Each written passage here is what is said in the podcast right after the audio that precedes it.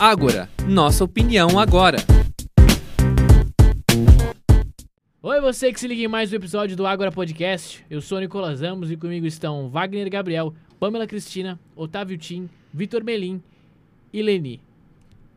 Hoje falando sobre a obrigatoriedade da vacina da Covid-19. Um tema polêmico, mas de extrema importância. É notável que ao redor do mundo e até por aqui tivemos uma diminuição considerável no número de mortos por conta do vírus que vem causando tanta tristeza por onde passa desde o último ano. O que é um alívio e nos traz uma nova esperança. Entretanto, o fato de não ser obrigatório causa cada vez mais debates por todo o país. É, Nicolas, a vacinação contra o coronavírus sempre foi alvo de polêmicas, principalmente no Brasil. O debate não parece ter fim, seja em movimentos, contra ou a favor. Mesmo após meses de campanhas e mais de 60% da população brasileira totalmente vacinada, ainda há teorias conspiratórias e resistência de várias pessoas quanto ao ato da prevenção. E isso tem levado a mais dúvidas sobre a necessidade da obrigatoriedade da vacinação e do comprovante desta. Não é mesmo, Victor? Exatamente, Otávio. Mesmo com os dados divulgados no mundo inteiro mostrando a queda dos números de mortos, existe uma resistência e uma confusão em grande escala se espalhando no país todo. Segundo o levantamento feito pelo G1, 65% dos municípios brasileiros não registram mortes em outubro, o que é algo muito supimpa, que não teria que nos deixar desanimados, considerando o início de 2020. Mas, ainda assim, existem grupos de cidadãos de bem que acreditam que isso não se deve à vacina e dizem que não faz sentido ela ser obrigatória. Isso torna os movimentos anti-vacina um tema preocupante no mundo todo, antes desses movimentos se popularizarem, achavam impossível um humano vivo não ter cérebro, ou, caso tenha, não souber como utilizá-lo, já que não conseguem absorver o assunto mais simples e lógico, e ainda criam fake news tão cabulosas que fariam o próprio Spielberg ficar chocado. Não é mesmo, Otávio? É, olha, pois é.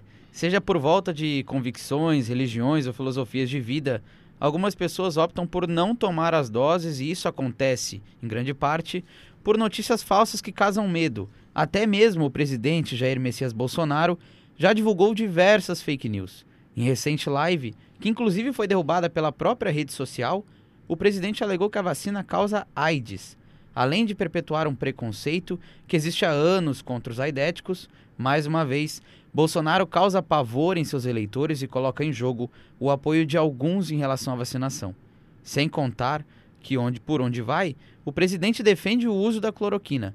Até na 76ª Assembleia Geral da Organização das Nações Unidas, a ONU, em seu discurso de abertura, Jair defendeu o tratamento precoce que, só para ressaltar mais uma vez aqui, não existe nenhuma comprovação científica. Aliás, existe uma comprovação científica de que não funciona. Bom, independente do número de informações possíveis de serem encontradas, esses argumentos são utilizados por indivíduos que alegam que a obrigatoriedade da vacina é um modo de censurar sua liberdade. É, é, isso é algo preocupante, já que temos exemplos, abre aspas, práticos sobre o assunto. Na Europa, as transmissões por Covid voltaram a aumentar, tornando-se novamente o epicentro do vírus, justamente quando surge o ceticismo em relação à vacina, e isso não parece mera coincidência. O diretor regional da OMS para a Europa, Hans Klug, disse em entrevista que o continente pode chegar a meio milhão de mortos até fevereiro de 2022 e alegou que isso ocorre justamente por resistência, resistência à vacina. Sabe que é só ligar os pontinhos? Não tem dificuldade em perceber isso. Além disso, a taxa de vacinação, infelizmente, tem, tem diminuído. Conta mais para a gente sobre isso, Otávio. É, olha, infelizmente isso está acontecendo mesmo, Leni. O número de vacinados na Espanha é consideravelmente bom. Cerca de 80% das pessoas já tomaram pelo menos duas doses dos imunizantes. Na Alemanha, a taxa cai para 66%, e em países do leste europeu, ela se torna ainda menor. Cerca de apenas 32% dos russos até outubro estavam vacinados com as doses recomendadas, esses dados trazem à tona o nosso tema de hoje, que é sobre a possibilidade da obrigatoriedade da vacinação. Porque enquanto não houver informações corretas em todos os lugares, ainda haverá um grande número de pessoas que não buscará as unidades de saúde para tomar as doses e se prevenir. Apesar de termos números otimistas, uma grande parcela da população não se vacinou. As campanhas são necessárias. O coronavírus não foi embora e isso faz com que ocorram debates em diversas cidades que discutem a necessidade de comprovar que tomou o imunizante. Um dos exemplos é a prefeitura da cidade de São Paulo, que, em meio à reabertura de estabelecimentos desde o mês de agosto, adotou como medida de prevenção a obrigatoriedade da apresentação do comprovante, seja ele físico ou pelo aplicativo do SUS.